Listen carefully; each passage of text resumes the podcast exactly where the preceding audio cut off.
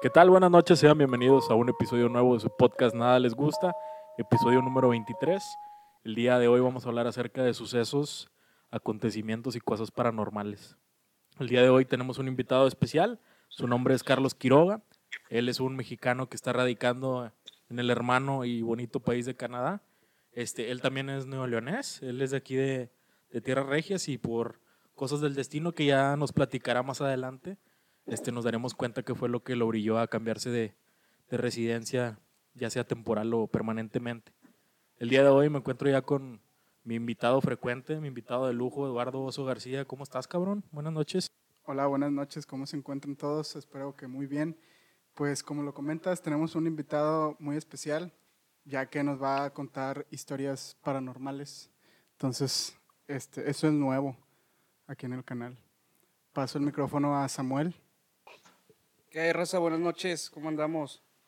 El día de hoy estamos aquí con Carlos Quiroga, un, un, buen amigo mío. Este, lo conocí ya hace un par de años y él vio una publicación que hicimos en, en nuestra página de Facebook de sucesos paranormales, que si había alguien que quisiera contar algo o lo que sea, pues él estaba este, pues dispuesto a contarnos algo.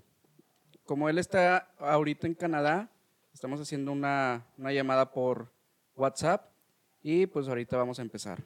Perfecto. Yo me, me preparé ahí con, con alguito que tengo acá preparado, lo, lo tenía muy bien canalizado y empieza de la siguiente manera. En el mundo existen dos, dos tipos de personas. Eh, los que son escépticos, que yo me incluyo la verdad, y los que han experimentado en carne propia la sangre que hela, la sangre fría, este, el cosquillo en la nuca y el corazón a 10.000 por hora bien sabemos que cada ciudad, cada región y más que nada cada pueblo esconde. Los pueblos mágicos siempre tienen muchos relatos de ese tipo. Este, son relatos lúgubres que han saltado generación tras generación. ¿Quién no conoce a su abuelita que le dijo a su papá y su papá le contó a su hijo que no sé, pendejadas como la llorona o cosas así? Este, en cuestión también, el día de hoy, en la edición número 23, como ya comentábamos, nos, nos acompaña Carlos. Este, buenas noches, Carlos, adelante. Hola, buenas noches. ¿Cómo están todos? Estamos todo bien. ¿Tú cómo estás? Bien, bien acá, sufriéndole por ya sabes qué. ¿Qué horas son allá ahorita en Canadá, vato? Acá son dos horas antes, entonces, ¿qué vendrían siendo? Acá son las siete y cachito. Sí, acá son las nueve. Nueve y piquito. Muy bien. Este, me comentabas que estás radicando actualmente en North Vancouver, ¿verdad? Sí, estoy en, acá en Vancouver, en arribita, la, el, vendría siendo como un municipio, se llama North Vancouver, pero pues está 5 o 10 minutos desde el centro de Vancouver. Con madre. Ok, mira, vamos a hacer unas, unas preguntitas ahí para que la gente que quizás tenga alguna oportunidad o alguna pues oportunidad ya sea estudiantil o de trabajo que, que quiera migrar para aquel lado para que pues pueda tomar esto como referencia, ¿te parece? Claro, claro que sí. Perfecto. Este, ¿Tú eres egresado de qué carrera? Mira, yo soy egresado del Instituto Culinario de Monterrey. Okay. Este, soy, soy licenciado en Administración Culinaria. Te explico, más que nada es saber cómo manejar un restaurante.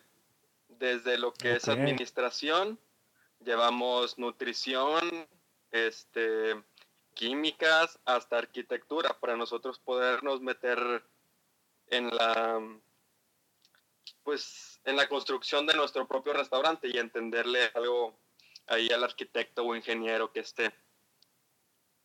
Perfecto. Entiendo. Entonces, eh, tu carrera va más enfocada en lo administrativo y la gestión de un restaurante. Sí, claro. Okay. O sea, sí, sí, sí, llevamos todos los semestres clases de cocina, pero obviamente son demasiados platillos los que haces que claro pues no te acuerdas de todos. Más que nada te enseñan las habilidades que un administrador de, restaurantes o cocineros debe de tener. Ok, muy bien.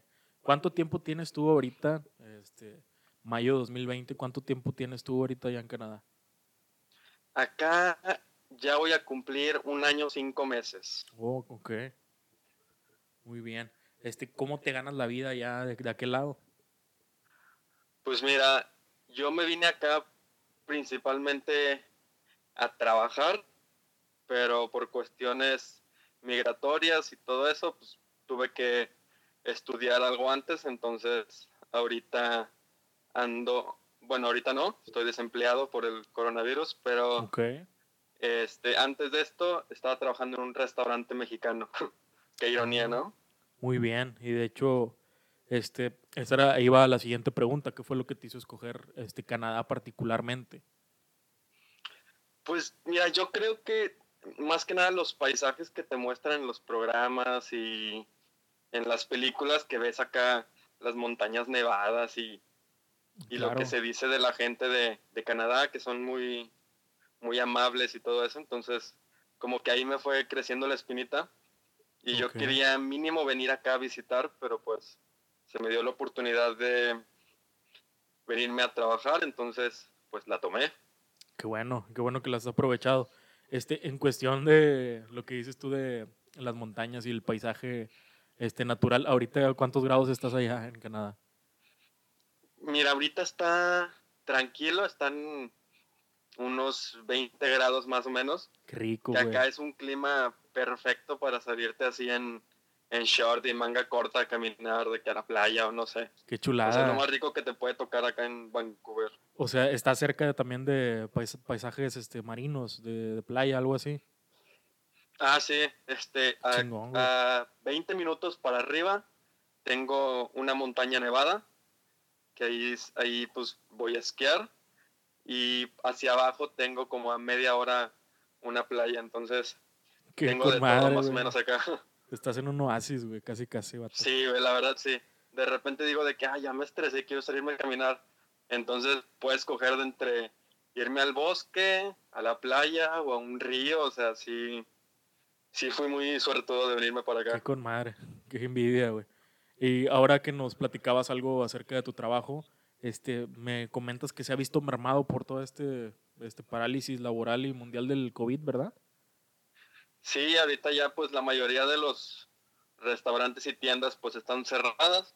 Los restaurantes tuvieron que cortar sus, sus empleados para nada más atender para llevar y aplicaciones y todo eso. Entonces, pues el jefe de donde yo estaba trabajando decidió mejor no abrir hasta que todo pase. Entonces, que todo pase. Pues sí.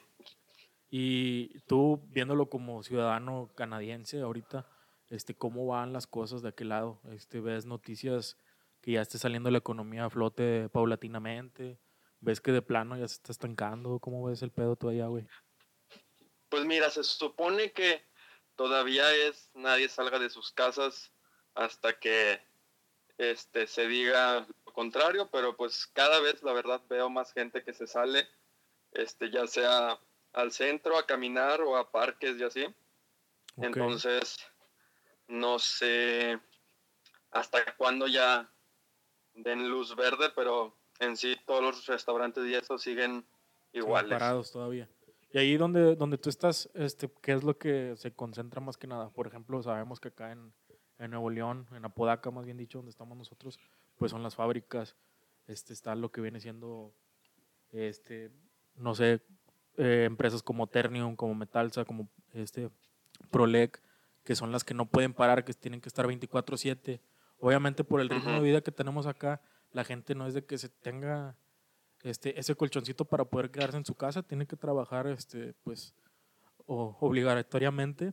Eh, en tu caso, ¿tú lo ves que la gente allá en Canadá o donde estás tú radicando lo hace meramente por salirse nada más o realmente sí lo hace por trabajar? No, lo hace más que nada por salirse, porque acá lo que es Vancouver es más que nada turístico, entonces, pues la mayoría de, los, de, la, de las personas que viven aquí son extranjeros, hay muy pocos canadienses, este, entonces, pues todos ya están como que hartos y prefieren salirse. Les vale verga, en pocas palabras. Sí, o sea, prefieren salirse de que a caminar y todo eso pero aún así se respetan distancias y, y todos los protocolos esos quedan. Muy bien, y ahora la, otra cara de la moneda, este, ¿ha recibido algún apoyo este, por parte del gobierno canadiense, por las entidades, los políticos, algo así? Sí, fíjate que sí. desde que se cortaron los empleos, que fue en marzo 16, que fue creo que el último día en el que yo fui a trabajar. Mames, ya dos como meses, unos- una semana después, este, el primer ministro dijo que, que iban a, a dar tantos millones para apoyar a los desempleados y todo eso. Entonces yo tengo que estar llenando una página, bueno, un cuestionario en una página que diga que pues sigo sin trabajar por el COVID y bla, bla, bla. Y me están pagando ahí una, pues no, no tanto lo que ganaba yo, pero un poquito menos por quincena, entonces, pues, pues no me quejo, no me quejo. Ok, entonces te dan, que puede ser un 50, 60% de tu salario ya íntegro. Pues mira, me dan como un 80, Ah, porque qué con pues, madre, pues, como, es- como es cocina, ya ves que lo que a nosotros claro. nos regula más son las propinas, entonces, sí, lo que va más al, a lo que yo ganaba así por, por hora, sí es como un 80, 75% más o menos. Ok, entonces esto no lo tenía escrito, pero este allá se rige mucho el, el, el pago por hora, ¿verdad? En Canadá. Sí, sí, acá es, pues como casi todos son estudiantes, este, acá es como que no, pues, este, aprende que vas a empezar ganando el salario mínimo, que son 13.50, 14 dólares por hora, entonces, sí, pues ahí todos llevan sus sus registros de minutos y segundos que exactos que trabajan. Ok, muy bien. Este, mira, por este lado ya viendo en, en plazo ya mediano o largo, ¿tú planeas hacer tu vida en, en Canadá? Sí, yo ya me enamoré de acá. con madre. O sea, sí, sí vine con, con la idea de, ok, me quedo un año y medio, dos, pero no estoy cerrado a la, a la decisión de quedarme acá a vivir y, Claro. y pues hacer mi vida, pero pues también dependo mucho de los procesos migratorios, entonces si todo se da, yo acá me quedo y me hago hasta ciudadano y todo. Perfecto. Qué chido. Y ojalá se puedan dar eso, esos trámites a tu favor, la verdad. Esperemos que sí, Porque esperemos sí, que sí. se, se escucha bastante enjundia eh, al momento de que hablas de Canadá. Este, también para la racita que, como comentaba al principio, tiene planeado ya sea estudiar o ya sea trabajar allá, ¿es forzoso dominar el idioma inglés para subsistir, subsistir perdón, allá en Canadá? No, hombre, mira, acá con que te puedas comunicar lo básico, ya, ya puedes este, obtener un, un- empleo ya sea de en cocina, que es lo que más se encuentra, Ok. o hasta en ventas, en tiendas de ropa y todo eso, pero yo, yo me he topado con gente que ya tiene sus negocios aquí y todo eso, y no te hablan un inglés perfecto, entonces se me hace que con, con que sepas lo básico, ya con eso tienes. Con un 40, 50% la armas. Sí, ya si quieres la, la ciudadanía y todo eso, ahí sí es examen y tienes que tener 90% y saber de la cultura de Canadá. es lo que te iba a decir, te ponen eh, Ahí el, sí. el himno nacional y esas cosas, ¿verdad? Sí, sonará broma, pero escuché que en una pregunta para la ciudadanía te preguntaban sobre un jugador de hockey. ¿Quién madre. era? No mames. Qué cabrón, y yo sé, güey, la verdad. Supongo que ni tú. Este, No, hombre. Y pues ya tomando temas de nostalgia, ¿qué es lo que más extrañas de acá del país mexicano, güey? Puta, no, sí está gacho. Este, pues creo que sería la familia más que nada. Ajá. este, mi novia, que pues me ha aguantado, y la comida. No, acá es un martirio un mexicano comiendo acá. Sí, o sea, ¿qué comidas típicas o qué es lo que, por ejemplo, en México es el taco, en Inglaterra es el fish and chips? Este, ¿cuál es el, el platillo estigma allá de Canadá? Pues mira, el, lo canadiense acá no tienen mucho propio, porque por lo mismo tienen personas de todas las culturas, pero lo que sí es de Canadá se llama poutine, que no sé si lo conozcan, pero son unas papas de las francesas con gravy y queso mozzarella.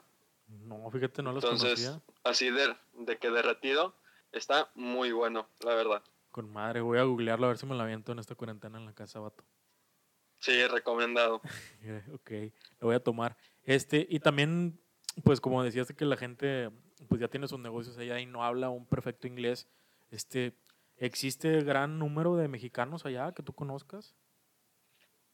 Sí hay. Ponle que de todos los extranjeros hay un 70% asiáticos. Ok. Este. Latinos. No, pues sí. Pone que el otro 30, porque lo que es este. Me ha tocado conocer gente de República Checa y todo eso, pero no. He conocido tres en el. Tres personas en el año y medio casi que llevo. Entonces sí. Ponle que mexicanos, unos 15% más o menos. Ok, sí es un número ya destacable para ser una sola nación. Sí. Perfecto, muy bien. Les digo, esos tips los dejamos para la racita que tenga planeado viajar por ocio, ya obviamente cuando se pueda, o si le ofrecen alguna oportunidad de, de laborar allá en, en Canadá, pues que los tome en cuenta esto. Este, Sí, ahora sí vamos a, a retomar los, los temas este, medio creepy, medio, medio El, el tema bueno. el tema bueno, el meollo del asunto. Este, como te decía, mí me habían mandado dos audios, pero yo la verdad no los reproduje también. Una para que quedara en sorpresa cuando tú los contaras y dos Ajá. porque pues sí me da un poco de culo, la verdad. Te soy sincero. Este, no sé si nos quieras compartir este una de las experiencias, supongo que te pasaron allá.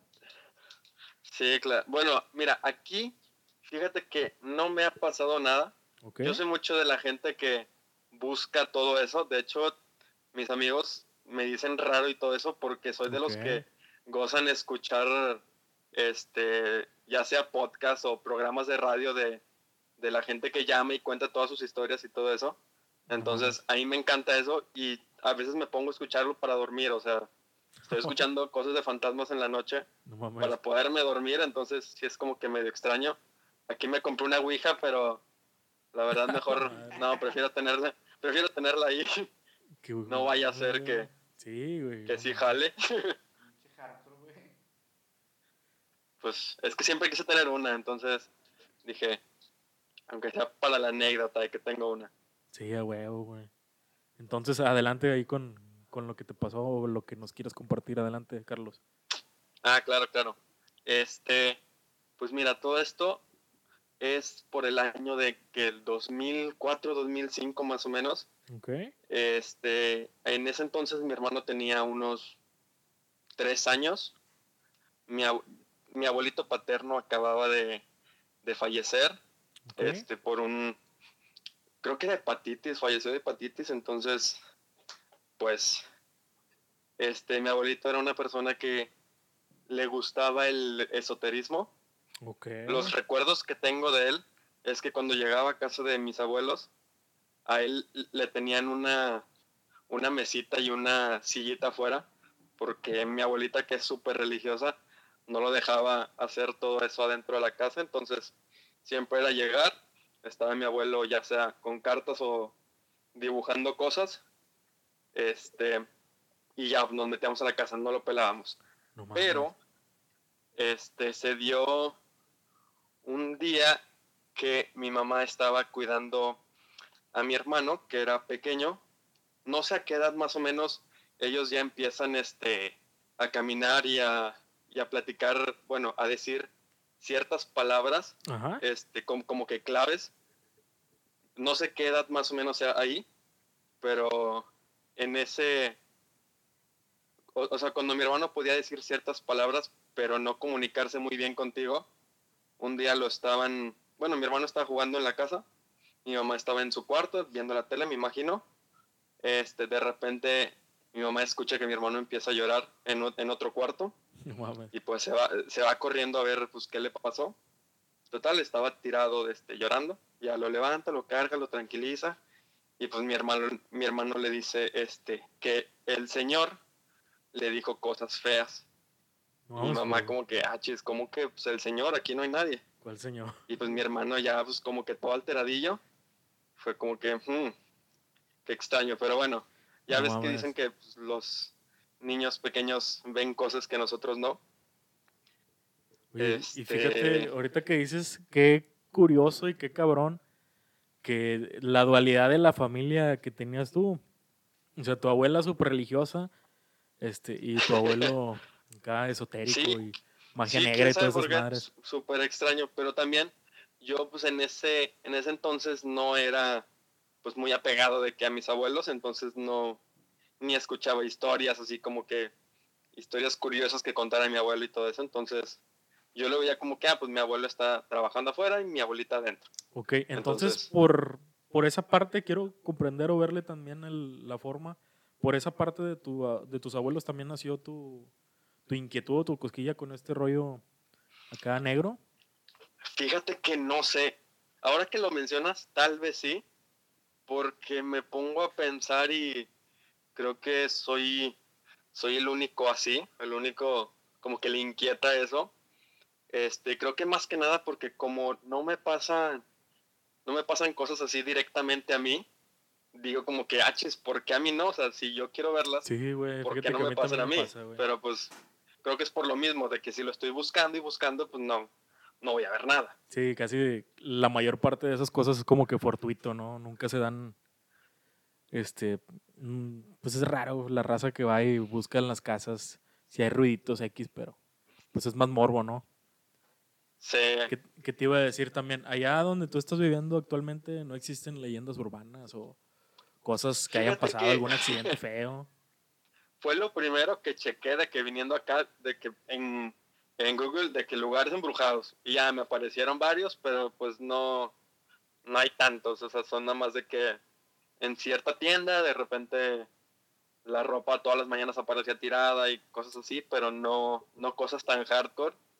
Pero aún así estoy, estoy buscando de que un cementerio para ir de noche, pero pues acá son muy, muy tranquilos, o sea, nada más son...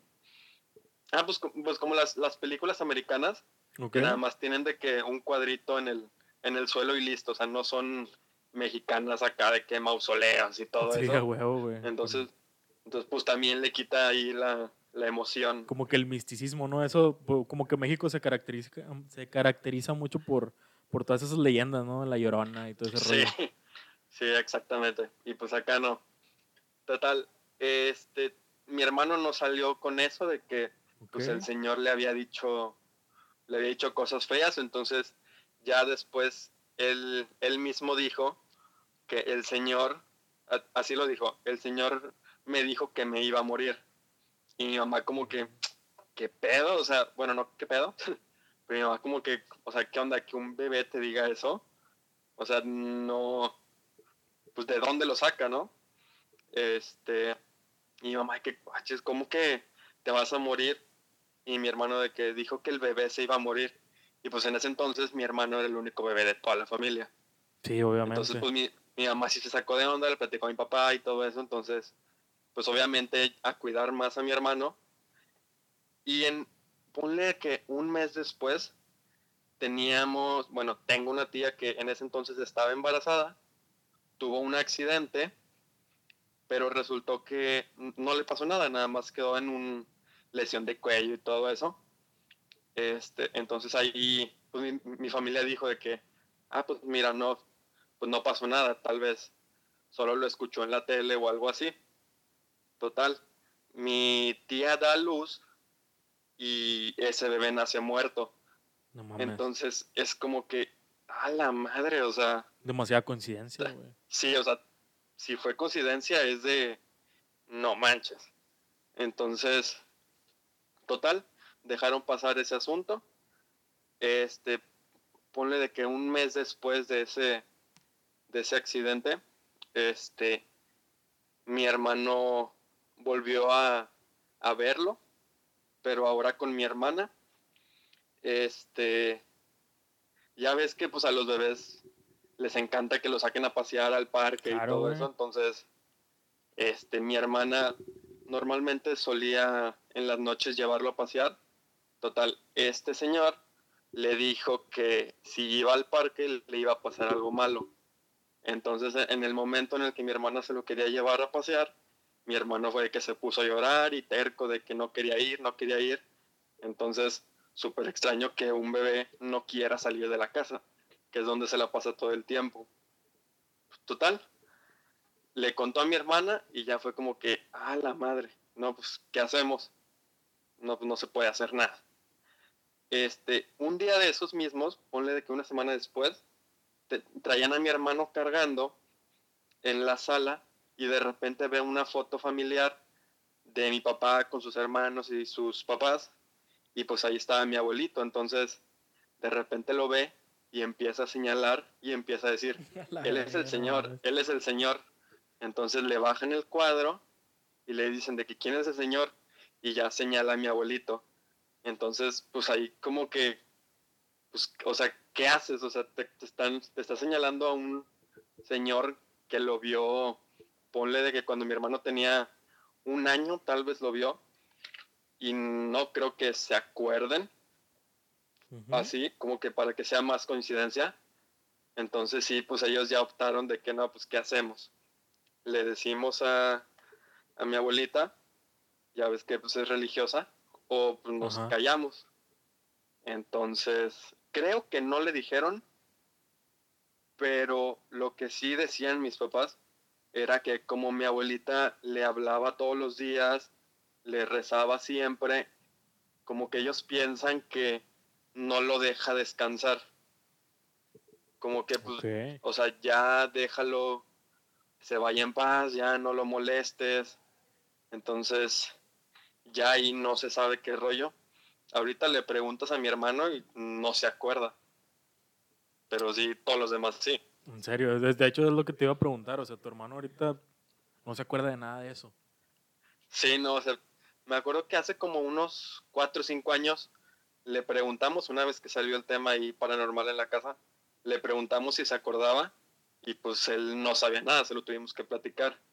Y pues ya ahí más o menos lo tomamos como burla, pero sí, no, no tiene, no tenía conocimiento alguno de eso. Hasta ahí quedó lo de él, ya no, no se supo nada. Llegué a escuchar de mis primos que viven con mi abuelita, que escuchaban ruidos ahí en su casa, pero pues no, pues, no me consta. Entonces, ya hasta ahí cerramos el tema de mi hermano. Sí, y por, y por, ¿cómo se dice? Para hacer más contenido, pues, este, estaría chido también hacer un FaceTime y que nos enseñaras ahí la Ouija y todo ese pedo que tienes medio siniestro.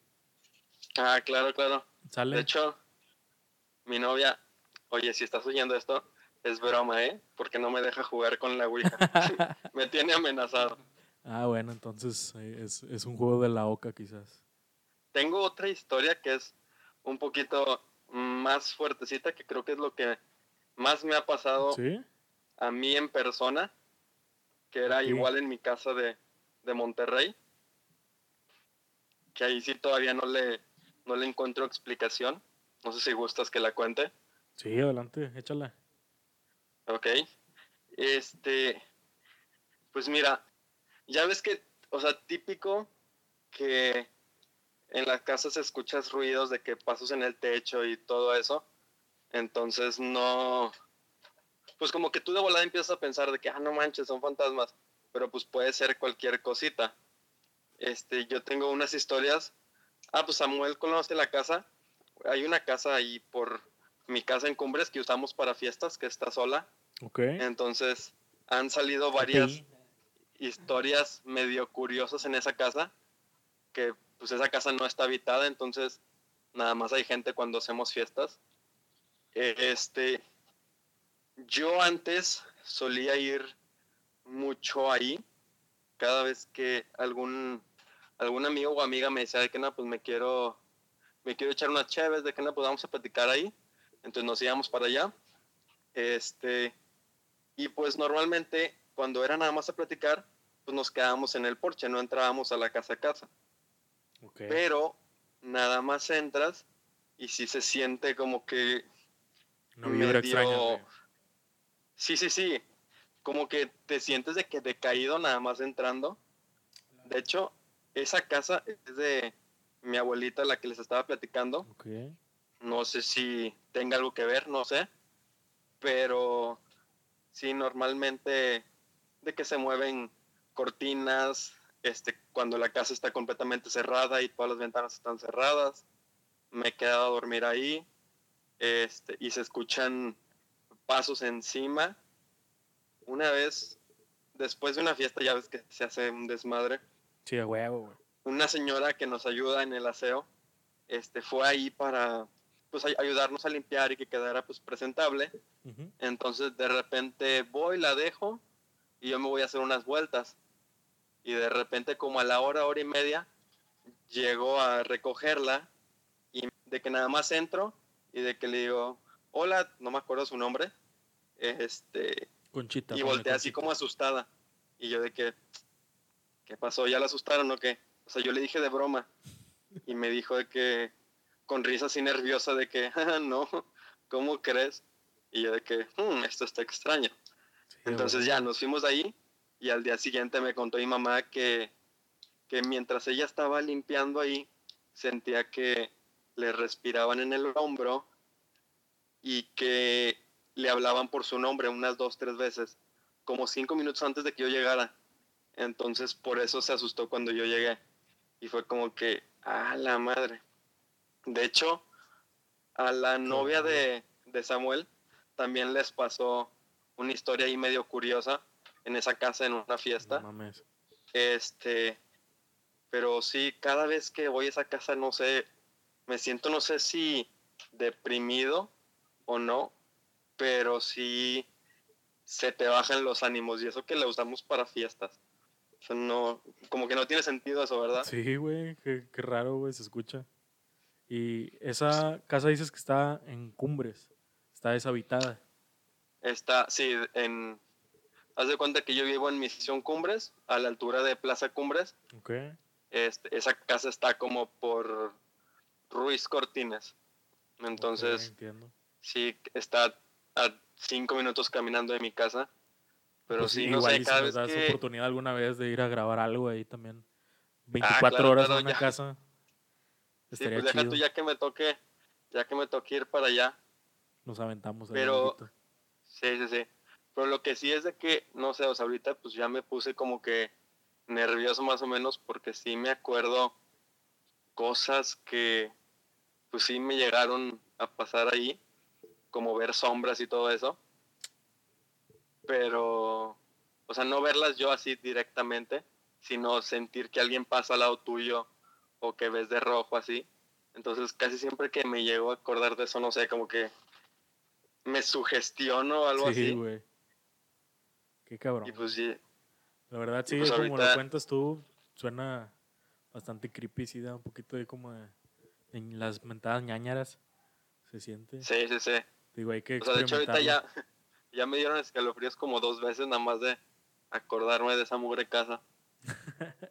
Pues entonces que queda pendiente para ir a darle la vuelta todo el staff y, y tú también, ya cuando Sí. tengamos nuestras camaritas y a ver qué chingados nos topamos. Que tenga que Sí, pasar lo claro, que tenga que pasar. Claro, claro, claro. Perfecto, Carlos. Muchas gracias por compartirnos estas A la vivencias. madre. ¿Qué pedo, Ah, güey? espérame, espérame, es que se cayó algo del buró. No mames, pero no estaba solo, güey. La chinga. Pues sí, estoy encerrado en mi cuarto. ¿Qué pedo? Se cayeron unas tijeras. ¿No tienes esa Ah, madre? chinga. ¿Mande? O sea, me habías dicho que estabas en tu cuarto, ¿no? En la cama, güey. Sí. ¿Qué? Chinga. Te digo, por eso no me gusta hablar de esa pinche casa. No mames, güey. Yo me estaba, yo me estaba clavando, güey. Dios mío, sí se escuchó, güey. ¿Qué pedo, Carlos? Hola. Carlos, ¿estás ahí? Carlos. Bueno, Carlos. Carlos, Carlos. ¿Qué pedo, güey? Ya no está. Se escuchó, güey, ¿Qué pedo? ¿Dónde está el vato, güey? Márcale. ¿Qué pedo? Bueno, vamos a dejar este capítulo 23 eh, ahorita. Pues que se quede, ¿no? Que se quede esto en la, en la edición. Para, para, bueno, pues ya le, te reportas con él ya fuera de micrófonos. Gracias a la raza que se quedó. Este, cuídense bastante y les decimos qué pedo con Carlos. Hasta mañana.